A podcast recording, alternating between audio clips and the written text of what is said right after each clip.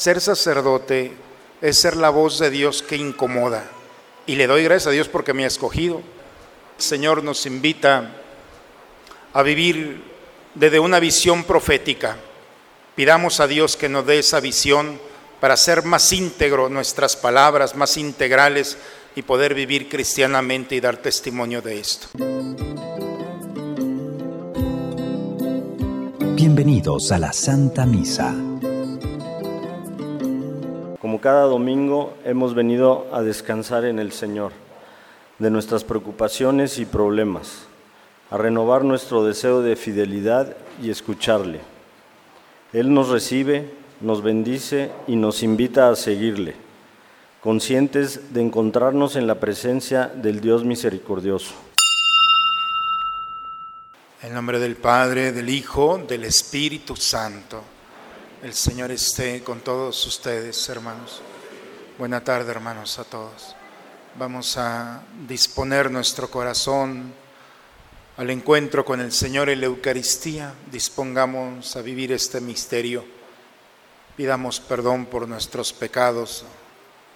Reconozcamos con humildad nuestras fallas e invoquemos la misericordia de Dios sobre nosotros diciendo, yo confieso ante Dios Todopoderoso y ante ustedes, hermanos, que he pecado mucho de pensamiento, palabra, obra y omisión, por mi culpa, por mi culpa, por mi grande culpa. Por eso ruego a Santa María, siempre Virgen, a los ángeles, a los santos y a ustedes, hermanos, que intercedan por mí ante Dios nuestro Señor. Por favor, inclinen un momento su cabeza. Dios Todopoderoso, tenga misericordia de nosotros, perdone todos nuestros pecados y nos lleve un día a gozar de la vida eterna. Amén. Tenme piedad, oh Dios según tu amor. Tenme piedad, oh Dios, según tu amor. Gloria a Dios en el cielo y en la tierra paz a los hombres que ama el Señor. Por tu inmensa gloria te alabamos, te bendecimos, te adoramos, te glorificamos. Te damos gracias, Señor Dios, Rey celestial, Dios Padre Todopoderoso, Señor Hijo único Jesucristo, Señor Dios, Cordero de Dios, Hijo del Padre. Tú que quitas el pecado del mundo, ten piedad de nosotros. Tú que quitas el pecado del mundo, atiende a nuestra súplica. Tú que estás sentado a la derecha del Padre, ten piedad de nosotros porque solo tú eres santo, solo tú Señor, solo tú Altísimo Jesucristo, con el Espíritu Santo en la gloria de Dios Padre. Amén. Oremos. Señor Dios, que prometiste poner tu morada en los corazones rectos y sinceros, concédenos por tu gracia vivir de tal manera que te dignes habitar en nosotros por Cristo nuestro Señor. Vamos a tomar asiento, hermanos, a escuchar la palabra de Dios. En la primera lectura escucharemos sobre la libertad que Dios nos da para escoger el mejor camino, el único y verdadero camino que es el que nos conduce a Él. Escuchemos la proclamación de la palabra de Dios. Lectura del libro del eclesiástico. Si tú lo quieres, puedes guardar los mandamientos. Permanecer fiel a ellos es cosa tuya. El Señor ha puesto delante de ti fuego y agua. Extiende la mano a lo que quieras. Delante del hombre están la muerte y la vida. Le será dado lo que él escoja. Es infinita la sabiduría del Señor. Es inmenso su poder y él lo ve todo. Los ojos del Señor ven con agrado a quienes lo temen el Señor conoce todas las obras del hombre. A nadie le ha mandado ser impío y a nadie le ha dado permiso de pecar. Palabra de Dios. Al Salmo 118 respondemos, Dichoso el que cumple la voluntad del Señor. Dichoso el hombre de conducta intachable que cumple la ley del Señor. Dichoso el que es fiel a sus enseñanzas y lo busca de todo corazón. Dichoso el que cumple la voluntad del Señor. Tú, Señor, has dado tus preceptos para que se observen exactamente. Ojalá que mis pasos se encaminen al cumplimiento de tus mandamientos. Dichoso el que cumple la voluntad del Señor. Favorece a tu siervo para que viva y observe tus palabras. Ábreme los ojos para ver las maravillas de tu voluntad. Dichoso el que cumple la voluntad del Señor. Muéstrame, Señor, el camino de tus leyes y yo lo seguiré con cuidado. Enséñame a cumplir tu voluntad y a guardarla de todo corazón. Dichoso el que cumple la voluntad del Señor. San Pablo nos habla de la sabiduría de Dios, sabiduría plena que da la verdadera felicidad y que no se basa en hazañas gloriosas, sino en la cruz. Escuchemos al apóstol. Lectura de la carta del apóstol San Pablo a los Corintios. Hermanos, es cierto que a los adultos en la fe les predicamos la sabiduría, pero no la sabiduría de este mundo ni la de aquellos que dominan al mundo, los cuales van a quedar aniquilados. Por el contrario, predicamos una sabiduría divina, misteriosa, que ha permanecido oculta y que fue prevista por Dios desde antes de los siglos para conducirnos a la gloria. Ninguno de los que dominan este mundo la conoció, porque de haberla conocido, nunca hubieran crucificado al Señor de la gloria. Pero lo que nosotros predicamos es, como dice la Escritura, que lo que Dios ha preparado para los que lo aman, ni el ojo lo ha visto, ni el oído lo ha escuchado, ni la mente del hombre pudo siquiera haberlo imaginado. A nosotros, en cambio, Dios nos lo ha revelado por el Espíritu que conoce perfectamente todo hasta lo más profundo de Dios. Palabra de Dios. Te alabamos. San Mateo nos dice, Jesucristo ha venido no para quitar la ley, sino para darle plenitud. Y la plenitud de la ley está en el amor. Busca primero el reino de Dios y su justicia divina. Por añadidura lo demás se te dará. Aleluya, aleluya.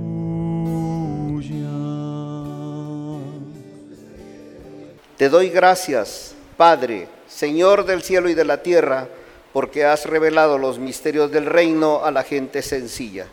Aleluya,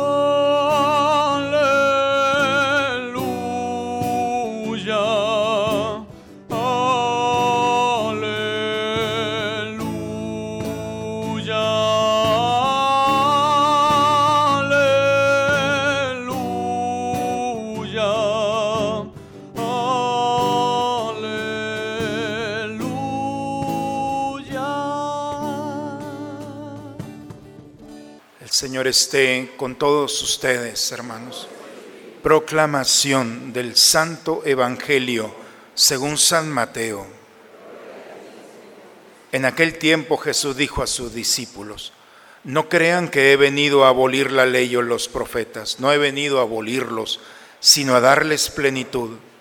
Yo les aseguro que antes se acabarán el cielo y la tierra que deje de cumplirse hasta la más pequeña letra o coma de la ley.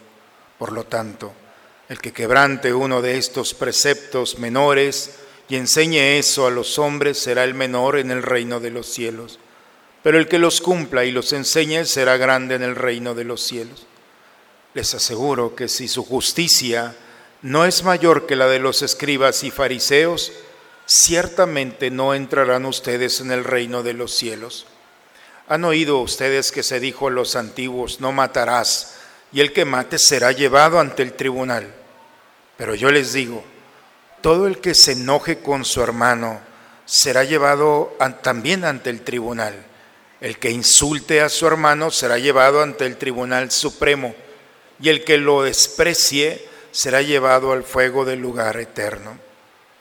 Por lo tanto, si cuando vas a poner tu ofrenda sobre el altar te acuerdas allí mismo de que tu hermano tiene alguna queja contra ti, deja tu ofrenda junto al altar y ve primero reconciliarte con tu hermano y vuelve luego a presentar tu ofrenda. Arréglate pronto con tu adversario mientras vas con él por el camino. No sea que te entregue al juez, el juez al policía y te meta en la cárcel. Te aseguro que no saldrás de allí hasta que hayas pagado hasta el último centavo. También has oído ustedes que se dijo los antiguos, no cometerás adulterio. Pero yo les digo que quien mire con malos deseos a una mujer ya cometió adulterio con ella en su corazón. Por eso si tu ojo derecho es para ti ocasión de pecado, arráncatelo y tíralo lejos, porque más vale perder una parte de tu cuerpo y no que todo él sea arrojado al lugar de castigo. Y si tu mano derecha es para ti ocasión de pecado, córtatela y arrójala lejos de ti, porque más te vale perder una parte de tu cuerpo y no todo él sea arrojado al lugar de castigo. También se dijo antes, el que se divorcie, que le dé a su mujer un certificado de divorcio, pero yo le digo que el que se divorcia, salvo el caso de que vivan en unión ilegítima, expone a su mujer al adulterio y el que se casa con una divorciada comete adulterio. ¿Han oído ustedes que se dijo a los antiguos, no jurarás en falso y le cumplirás al Señor lo que le hayas prometido con juramento? Pero yo les digo, no juren de ninguna manera, ni por el cielo que es el trono de Dios, ni por la tierra porque es donde Él pone los pies, ni por Jerusalén que es la ciudad del gran rey. Tampoco juren por tu cabeza, porque no puedes hacer blanco o negro uno solo de tus cabellos. Digan simplemente sí cuando es sí y no cuando es no. Lo que se diga además viene del maligno. Palabra del Señor. Bien, una palabra para los abuelos. Si hay abuelos aquí o los, los tienen, pues hay que aprovecharlos. La primera lectura el día de hoy está escrita por un abuelo, un hombre que al final de su edad se puso a escribir la sabiduría de su pueblo y cómo la sabiduría de su pueblo le había ayudado a él eh, a ser un hombre íntegro, un hombre exitoso y un hombre preparado para el encuentro con el Señor. Son 51 capítulos. Este libro, el libro del eclesiástico, está en la Biblia. Es parte de los libros, así se le llaman los libros, es decir, la sabiduría del pueblo de Israel. Este hombre escribe, se muere, deja los escritos por allí, y uno de sus nietos, mucho tiempo después, en la casa del abuelo, encuentra este libro, lo empieza a leer y se da cuenta de la maravilla, de la sabiduría que su abuelo le había, la, la gran herencia era lo que estaba leyendo. Y dice, esto no solamente es un regalo para mí, esto tiene que leerlo todo mundo. Y orgulloso de lo que escribe su abuelo, traduce, porque lo encuentra en hebreo, lo traduce al griego, que en aquel tiempo era la lengua más común, por eso se llama la vulgar, al griego vulgar, es decir, todo mundo lo sabía, lo utilizaba y lo traduce. Este libro, hermanos, eh, por eso le llaman eclesiástico, que significa libro pequeño de la iglesia. Los primeros cristianos todos lo traían en mano. Es un instructivo para poder caminar como Dios manda. Trae, le digo, solamente le faltan recetas de cocina, pero habla de todo de la vida. A los chicos les dice cómo escoger la mujer de su vida, a los ancianos les dice qué cosa hacer con su tiempo libre, a los jóvenes les dice cómo utilizar los recursos que tienen en... No, no, habla de todo, yo es muy recomendable. Por eso el libro del eclesiástico es el libro de la iglesia. Ojalá que no estemos exentos a ella. ¿Dónde está? En la Biblia. Lo pueden encontrar. Son 51 capitulitos que los leemos. Y son consejos muy sencillos. Por ejemplo, el día de hoy. Delante de ti tienes fuego y agua. Tienes muerte y vida. Tú eres libre. no responsabilices a los otros si has decidido por el fuego o por la muerte. Las cosas buenas que tú decidas siempre van a traer frutos. Tus decisiones malas van a traer consecuencias. Es un anciano y creo que con la sabiduría de este hombre podemos confiar. No te permitas que van a hacer cosas, que van a venir cosas buenas si tú decides mal. Es un fantasma lo que viene, pero ese fantasma se va a hacer realidad con una desgracia. Pero si tú actúas bien, entonces vas a recibir frutos. Y aun cuando esa decisión sea pequeña como una semilla, crecerá y será más abundante. Y los frutos los vas a recibir tú y los tuyos, como la desgracia la recibirás tú y los tuyos. Eso es lo que nos dice el anciano el día de hoy. Por eso, esta sabiduría de Dios viene a iluminar al hombre para que tome buenas decisiones. Porque una pequeña decisión trae grandes frutos y una pequeña decisión negativa va a traer grandes consecuencias. Así nos maneja la primera lectura el día de hoy. El Evangelio, el Evangelio nos habla de cómo Jesús está en el monte con sus discípulos, con una gran multitud, imaginemos esta escena, y Jesús está hablando de lo que, el proyecto de vida que él trae. No crean que he venido a abolir la ley o los profetas, no he venido a abolirlos, he venido a darles plenitud, dice Jesús. Hoy en día, hermanos, cuando alguien se dedica a un juez, cuando alguien va a interpretar la ley para un caso particular, tiene entre todos los criterios, tiene la constitución. La norma que él tiene para aplicarla, ve la constitución. Y si la constitución no le dice cómo resolverla, se va a los tratados internacionales. Y así la jurisprudencia, los tratados internacionales y la constitución le dan los criterios a un juez para aplicar la ley a un caso particular. ¿Claro? Es clase de constitución el día de hoy. Porque el Evangelio es eso. Los judíos también tenían criterios para aplicar la ley. Primero, las diez, eh, las diez leyes, eh, los diez mandamientos, que de los diez mandamientos los judíos habían hecho 614. Tenían aparte el Levítico, que también está en los primeros libros, que son todas las leyes, las normas. Tenían el Talmud, que era otro librito más en el que los sabios de su tiempo habían interpretado la ley. O sea, ya tenían tres. Y el cuarto elemento para interpretar la ley eran los profetas. Pero en tiempo de Jesús nomás utilizaban las primeras tres. La ley por la ley.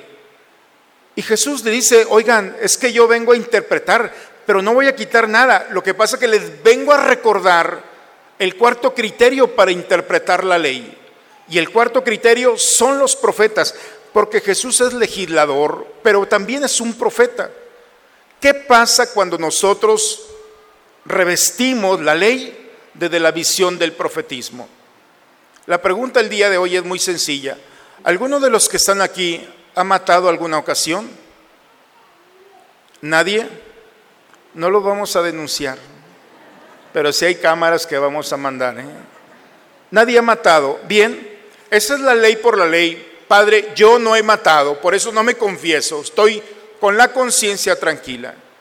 Cuando a la ley le aplicamos el criterio del profeta, entonces dice Jesús, antiguamente se dijo, no matarás y el que mate será llamado al tribunal, será llevado al tribunal.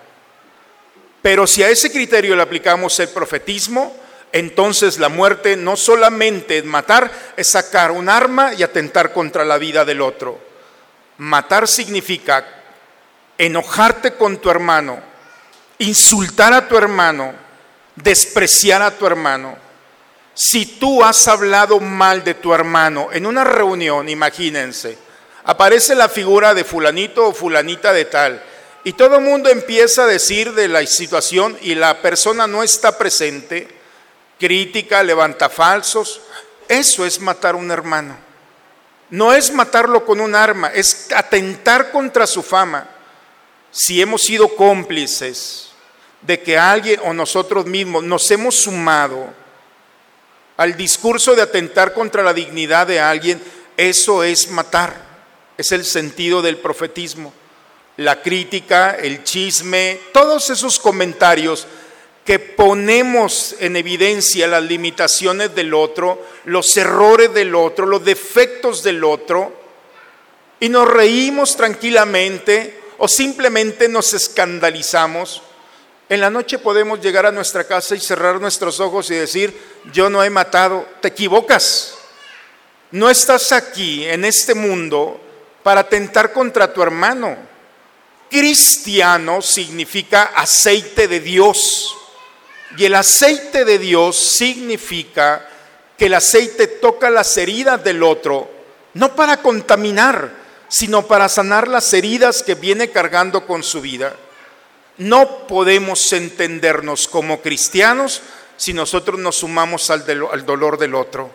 Si nosotros con nuestra lengua tan tranquilos atentamos contra la vida de la dignidad y la vida del otro y nos quedamos con una serenidad de que no ha pasado nada.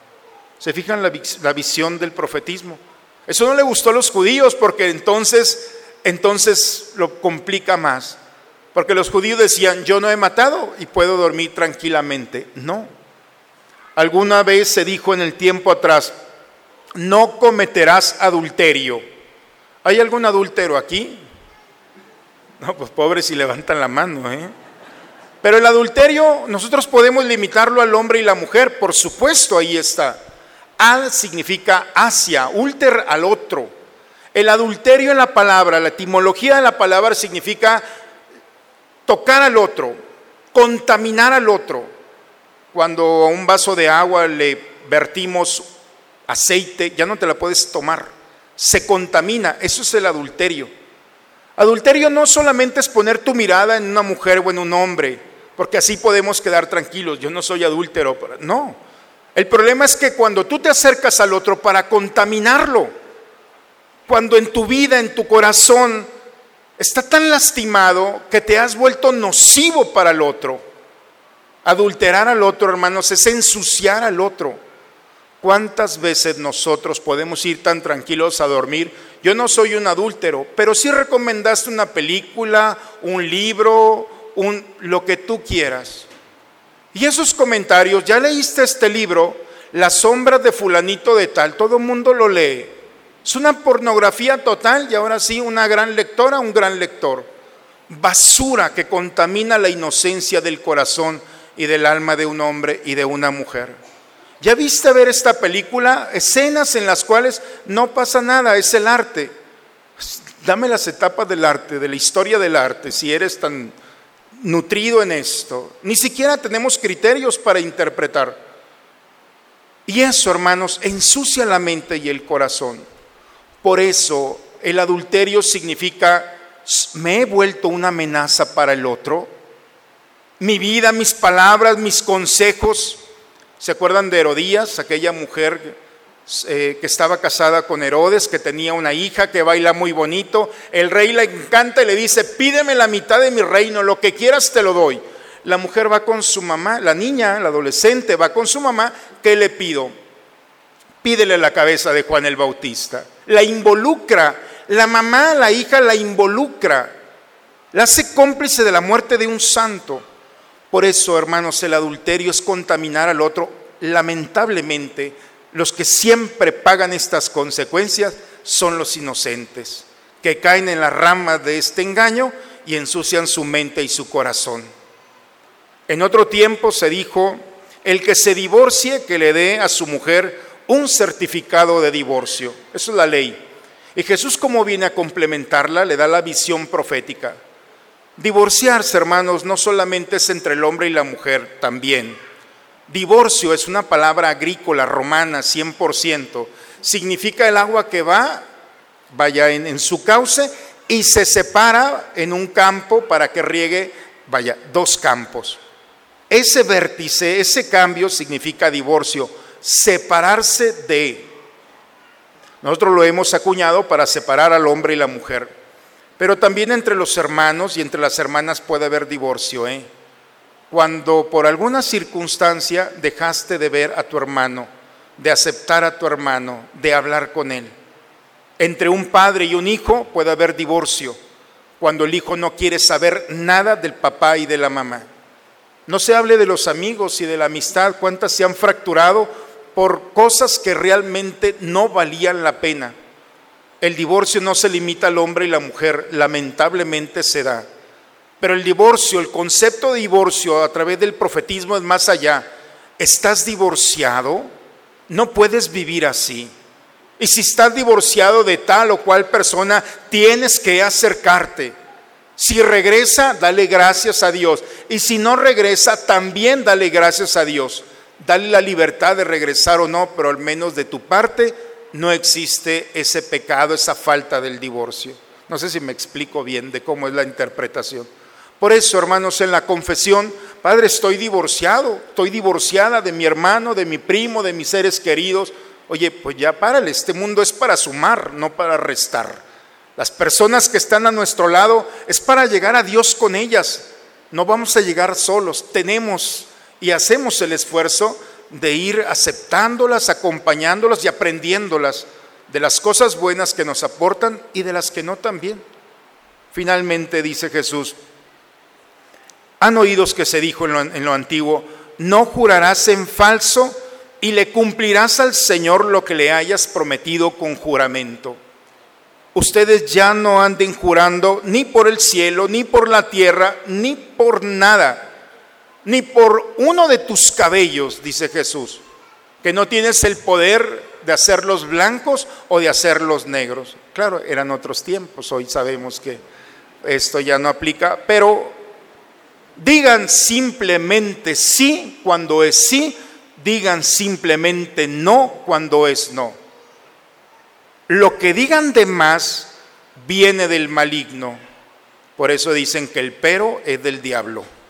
Sí, pero, y lo que sigue del pero, destruye muchas cosas. Antiguamente, hermanos, y digo antiguamente, nuestros abuelos, nuestros padres, tenían una fuerza en su palabra que no necesitaban firmar. Nuestros abuelos cuando hacían un contrato, todavía habrá personas íntegras de esta altura, en la que no necesitan firmar, está mi palabra de por medio. Y estaba la palabra de por medio que era su vida, su familia, su dignidad. Hoy aún entre los mismos hermanos, mejor sabes qué, fírmame. No vaya a ser que los problemas. ¿Y cuántas familias se han lastimado a la raíz por una palabra que no se cumplió? Por eso el hombre íntegro es aquel que tiene el valor de lanzar su palabra y de afectar al otro de tal manera que el otro está convencido de que confiando en él no será defraudado. Cuando es sí, sí. Cuando es no, no. Absolutamente más. El poder que tiene la palabra, la responsabilidad que tenemos nosotros al hablar. Pero lamentablemente, hermanos, entre los cristianos hemos perdido el valor de la palabra. Te busco, nunca lo vas a buscar. Te llamo, nos va, hablamos y nunca le vas a hablar. Te voy a pagar, te vas a esconder. Te amo. Y es mentira, es una frase en la que no tiene la connotación de soportar al otro en todo momento. Y nuestras palabras, nuestras expresiones, poco a poco se reducen simplemente a viento, a aire, y no impactamos al otro, no le hablamos al corazón y nuestras palabras lamentablemente, como no llevan una fuerza de verdad, entonces son tan efímeras como cualquier cosa que va como el vapor. Hermanos, el día de hoy el Señor nos invita y nos recuerda a través de la palabra cómo, cómo vivir íntegramente. Es un regalo para nosotros mismos. Cuando alguien logra vivir como este abuelo de la primera lectura, ofreciendo lo mejor que tiene. Cuando ya no está el abuelo aquí, viene un nieto atrás y encontrará en la sabiduría del abuelo la sabiduría para conducir sus pasos. La bondad que nosotros dejemos en esta vida va a perseverar, a preservarse, aun cuando nosotros físicamente no estemos. Las cosas malas se pierden, esas se pagan delante de Dios las cosas buenas perduran para aquellos que seguimos caminando. Por eso tenemos y debemos de tener mucho cuidado de no involucrarnos en la muerte de los demás.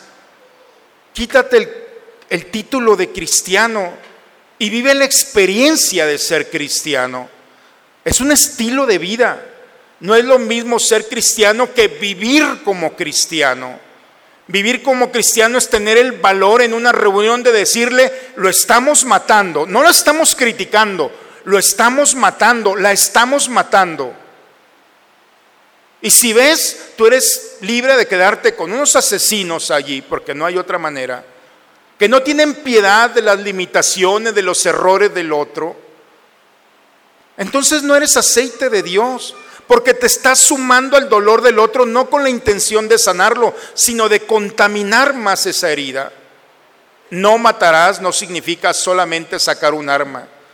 Y si nosotros que estamos aquí nos hemos involucrado en la mentira, en el chisme, en el comentario, en el falso. Oye, no es opcional la confesión, tienes que confesarte. Padre, es que yo con Dios, sí, pero Él no te va a dar la penitencia. Yo te la voy a poner en su nombre. La responsabilidad que tienes de tus actos, de hacerte responsable de lo que dijiste o de la omisión por miedo, por vergüenza o por perder unos amigos que te involucran en una situación de pecado. Hay que tener mucho cuidado, hermanos, de no ser adúlteros, de que nuestra vida no se convierta en una amenaza para los demás. Estamos aquí para ayudarnos, para cuidarnos, para estar atentos a las necesidades del otro, para ayudar al otro con un consejo, con una idea. Ofrece lo mejor que tienes. Date la oportunidad que el otro reciba algo que el día que no estés pueda agradecerlo a Dios la oportunidad de haberte conocido. Si nos hemos separado de alguien, es un buen momento de regresar. Y si nuestras palabras, hermanos, no han sido lo suficientemente cimentadas en el amor, y si hemos perdido el valor de nuestras palabras, que ni nosotros mismos recordamos cuál fue la mentira y cuál fue la verdad, es un buen momento de tomar ese sí, ese no. La oportunidad de hablar poco, conciso, concreto, pero con un peso que el otro lo reciba y agradezca al Señor. Esa es la sabiduría, hermanos, como nos dice la segunda lectura San Pablo. Sé sabio, deja que Dios ilumine tus decisiones. Cualquier cosa que vayas a hacer, antes de presentárselo al que está a tu lado, preséntaselo a Dios. Señor, esto traigo en el corazón. En Él encontrarás la verdadera sabiduría que son límites no lo hagas, eres libre de hacerlo, no lo hagas. No todo se puede hacer, no todo se puede pensar, no todo se puede, hermanos. La verdadera libertad tiene límites para respetar a los demás. Si a la libertad le quitamos a Dios, le quitamos límites, entonces entonces sus nombres sin límites va a atentar siempre sin misericordia a aquel que está a su lado y podrá decirle a su padre, a su madre o a cualquier cosa, cualquier persona, lo que trae en el corazón, sin importarle la herida que pueda provocar. Quien no tiene límites podrá lanzarse en cualquier momento a vivir experiencias que lo dejarán el trauma, el dolor, la tristeza y la realidad que se va a experimentar en la familia. Cada decisión, hermanos, en manos del Señor. Y cuando nosotros escuchamos del Señor, no lo que queremos, sino lo que Él quiere, entonces nos daremos cuenta que nuestra decisión, a pesar de que en su momento no parece que me complace, será lo mejor para mí y para aquellos que están a mi lado. Que el Señor ilumine nuestro caminar y nos conceda caminar como cristianos. Es una buena experiencia, la oportunidad de ofrecer lo mejor que tenemos en este tiempo tan corto, no hace mucho éramos adolescentes, muchos de nosotros, o jóvenes. Hoy somos adultos y muy poco vendrá la siguiente etapa. Hay que aprender a vivir, hermanos. Hay que saber enfrentar la responsabilidad de un día encontrarnos con Dios. Y debemos dejar a nuestro paso la integridad de haber hecho un esfuerzo, al menos un esfuerzo, por haber vivido en paz con aquellos que Dios, por su misericordia, ha puesto a nuestro lado. En el nombre del Padre, del Hijo y del Espíritu Santo. Vamos a ponernos de pie, hermanos. Renovemos nuestra fe. ¿Creen ustedes en Dios Padre que ha creado el cielo y la tierra? ¿Creen que Jesucristo ha sido el único Hijo de María que murió, resucitó y está sentado a la derecha del Padre. ¿Creen ustedes en el Espíritu Santo? ¿Creen que los santos interceden por nosotros y que después de esta vida nos espera la vida eterna? Digamos juntos, esta es nuestra fe. Es la fe de nuestra iglesia que nos alegramos de profesar en Jesucristo nuestro Señor. Amén. Bien, hermanos, vamos a tomar asiento, vamos a preparar el altar del Señor.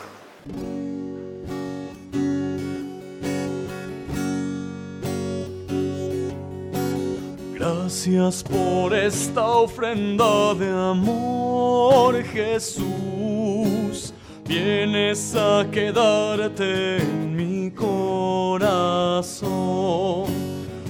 Sigamos orando, hermanos, para que este sacrificio mío de ustedes sea agradable a Dios Padre Todopoderoso.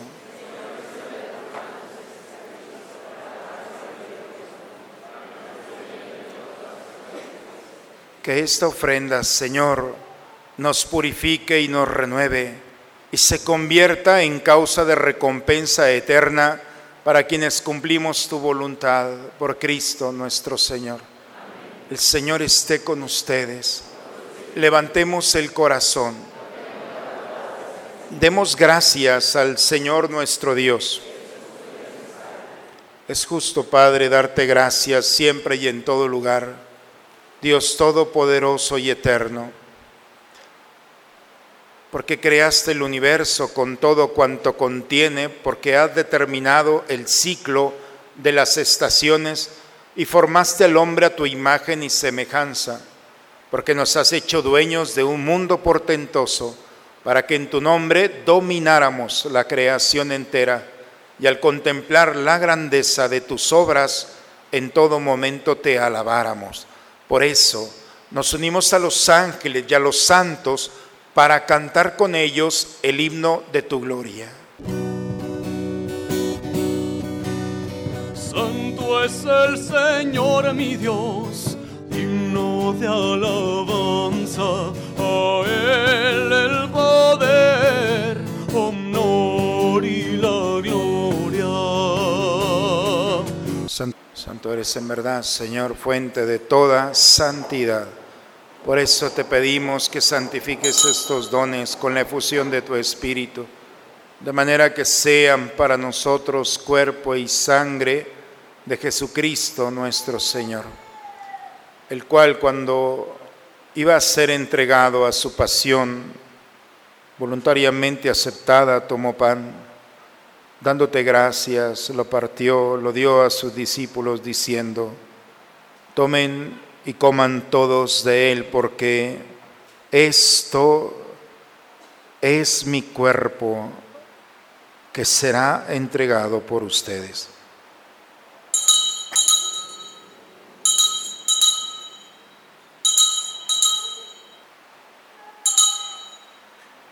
Del mismo modo, acabada la cena, tomó el cáliz y dándote gracias de nuevo, lo pasó a sus discípulos diciendo, tomen y beban todos de él, porque este es el cáliz de mi sangre, sangre de la alianza nueva y eterna, que será derramada por ustedes y por muchos para el perdón de los pecados.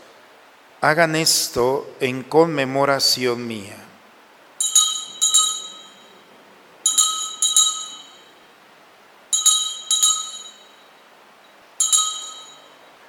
Aquí está el Señor. Él es el misterio de nuestra fe. Anunciamos tu muerte, proclamamos tu resurrección. Padre, al celebrar ahora el memorial de la muerte y la resurrección de tu Hijo, te ofrecemos el pan de la vida y el cáliz de la salvación. Y te damos gracias porque nos haces dignos de servirte en tu presencia. Te pedimos humildemente que el Espíritu Santo nos congregue en la unidad. Nos unimos al Papa Francisco, a nuestro obispo Raúl, a todos los que cuidan de tu pueblo. Lleva a tu iglesia a la perfección en la práctica del amor y de la caridad. En tus manos encomendamos el alma de todos nuestros seres queridos difuntos, por el niño Román Guerrero, por María Enriqueta González y Blanca Yáñez Alemán, por ella, por todos nuestros seres queridos que has llamado a tu presencia, Señor, admítelos a contemplar la luz de tu rostro. En tus manos encomendamos a Gaby Ramos, todos nuestros seres queridos, Señor concédenos la gracia que tú sabes que necesitamos para que juntos con María, la Virgen, Madre de Dios, los apóstoles y cuantos vivieron en tu amistad a través de todos los tiempos, merezcamos por tu Hijo Jesucristo compartir la vida eterna y cantar tus alabanzas por Cristo, con Él y en Él. A ti, Dios Padre Omnipotente, en la unidad del Espíritu Santo, todo honor y toda gloria por los siglos de los siglos. Vamos, hermanos, a dirigirnos con el Espíritu de Dios que está en nosotros a nuestro Padre con la oración que Cristo nos enseñó.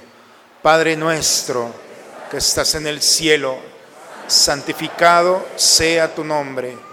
Venga a nosotros tu reino hágase tu voluntad en la tierra como en el cielo. Danos hoy nuestro pan de cada día. Perdona nuestras ofensas, como también nosotros perdonamos a los que nos ofenden.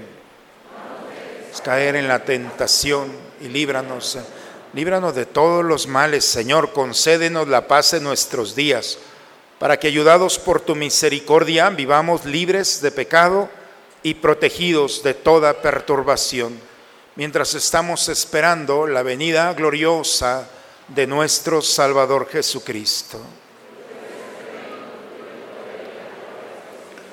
Señor Jesucristo, que dijiste a tus apóstoles, la paz les dejo, mi paz les doy.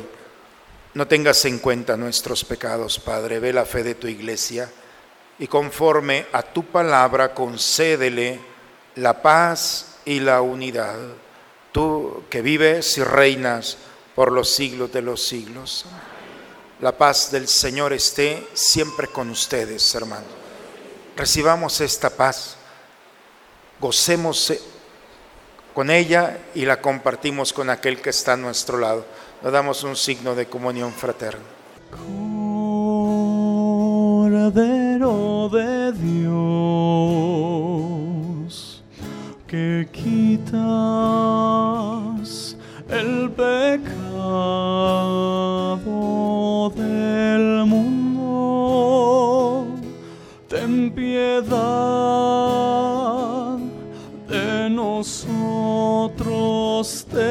ten piedad.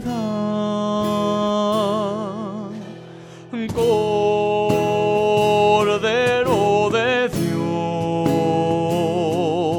que quitas el pecado del mundo.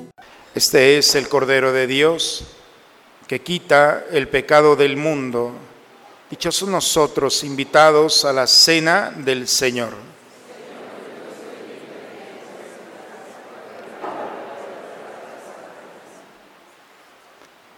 Por disposición del obispo, hermanos, eh, en nuestras celebraciones, al menos por este tiempo, se nos ha pedido a los sacerdotes que les digamos que el saludo de la paz, se me pasó por estar en esto, pero el saludo de la paz no lo podemos dar en este tiempo. El que quiera contaminarse lo puede hacer tranquilamente. Pero la idea es que solamente para preservar también la salud en estos tiempos en el que no somos ajenos a virus que andan entre nosotros, entonces tratar de evitarlo. La comunión también, eh, la comunión en este momento se va a dar y en estas celebraciones se va a dar con la mano izquierda. Aquí, si me, por favor, póngame atención. La mano izquierda y se pone la hostia, dejen que la hostia esté en su mano y de allí, sin hacer ningún signo, ya no necesita, es Cristo, inmediatamente delante del ministro la consumen y tranquilamente. ¿De acuerdo? Entonces es una forma también de recibir al Señor. Quienes estén preparados, por favor, nos disponemos a esto. El Señor colmó el deseo de su pueblo. No lo defraudó. comieron y quedaron satisfechos. Si conocieras cómo te amo, si conocieras cómo te amo, dejarías de vivir sin amor. Si conocieras cómo te amo, si conocieras cómo te amo, dejarías de mendigar cualquier amor. Si conocieras cómo te amo, cómo te amo, serías más feliz. Si conocieras cómo te busco, si conocieras cómo te busco, dejarías que te alcanzara mi voz. Para quienes no han recibido la comunión eucarística y quieran recibir la comunión espiritual, por favor de rodillas, hermanos, oremos juntos. Creo, Señor mío, que estás realmente presente en el santísimo sacramento del altar. Te amo sobre todas las cosas y deseo ardientemente recibirte dentro de mi alma, pero no puedo hacerlo ahora sacramentalmente. Ven al menos espiritualmente a mi corazón y como si ya te hubiera recibido, me abrazo y me uno todo a ti. Oh Señor, no permitas que me separe de ti. Amén. Ahora juntos rezamos la oración del abandono. Padre, me pongo en tus manos. Haz de mí lo que quieras. Sea lo que sea, te doy las gracias. Estoy dispuesto a todo. Lo acepto todo, con tal de que tu voluntad se cumpla en mí y en todas tus criaturas. No deseo nada más, Padre. Te encomiendo mi alma. Te la entrego con todo el amor del que soy capaz, porque te amo y necesito darme, ponerme en tus manos sin medida, con una infinita confianza, porque tú eres mi Padre. Oremos, hermanos, vamos a prepararnos a terminar este momento.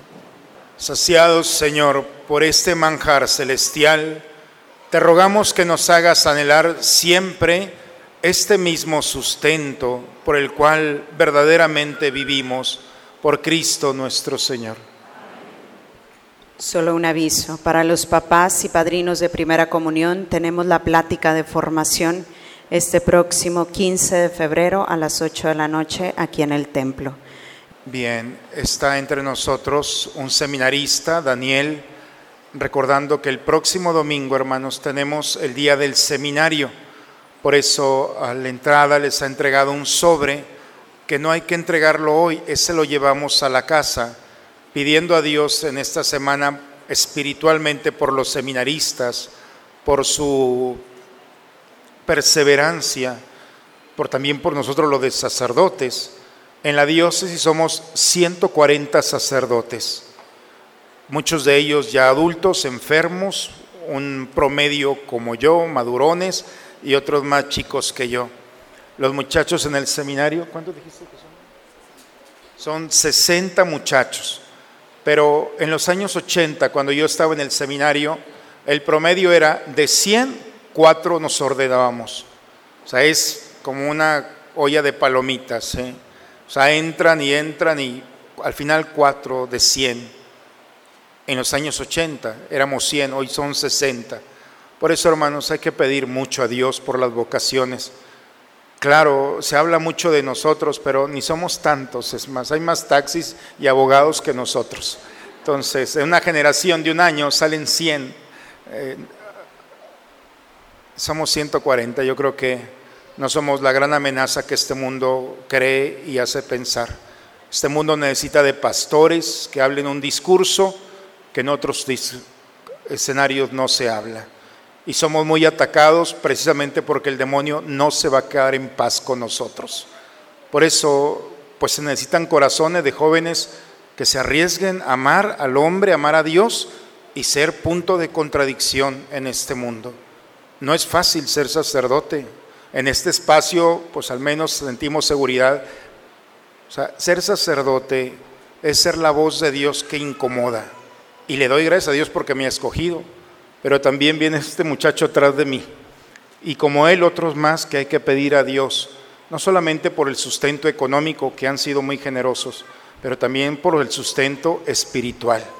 Los sacerdotes son necesarios para este mundo. Parece que no hacemos muchas cosas, pero no dormimos las ocho horas. Estamos al pie del cañón, haciendo, sirviendo, orando por ustedes. Por eso ese sobre es un gesto solamente de agradecimiento a Dios y pedir a Dios que nuestro seminario tenga lo necesario para que siga formando muchachos que salgan valientemente el día de mañana a estar delante de una comunidad. El sobre lo llevan y próximo domingo todo lo que se recabe será para nuestro seminario. ¿Les parece? Muy bien, si no vienen, mandan el sobre, como quieran. Es válido también. Bien, hermanos, pues hoy el Señor nos invita a vivir desde una visión profética. Pidamos a Dios que nos dé esa visión para hacer más íntegro nuestras palabras, más integrales y poder vivir cristianamente y dar testimonio de esto. La bendición de Dios Todopoderoso, Padre, Hijo y Espíritu Santo, descienda sobre ustedes, sobre sus familias y permanezca siempre.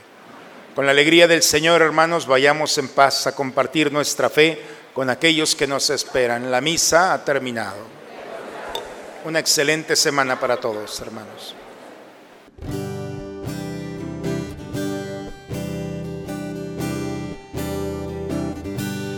Cuando te sientas solo y sin amor. Cuando te sea difícil ser mejor. Cuando te sientas triste en tu interior. Y necesites más que comprensión no te preocupes que solo no estás. Alguien contigo y de tu mano va. Alguien que no te soltará jamás. Cierra los ojos y abre el corazón con una oración. Piensa en la Virgen María, es la madre que nos cuida. Siempre que tú se lo pidas, a Jesús le contará de ti. Junta tus manos y dile que ella es tu gran amiga. Dile con una sonrisa que cada día la quieres más, como la Virgen María, no hay otra igual.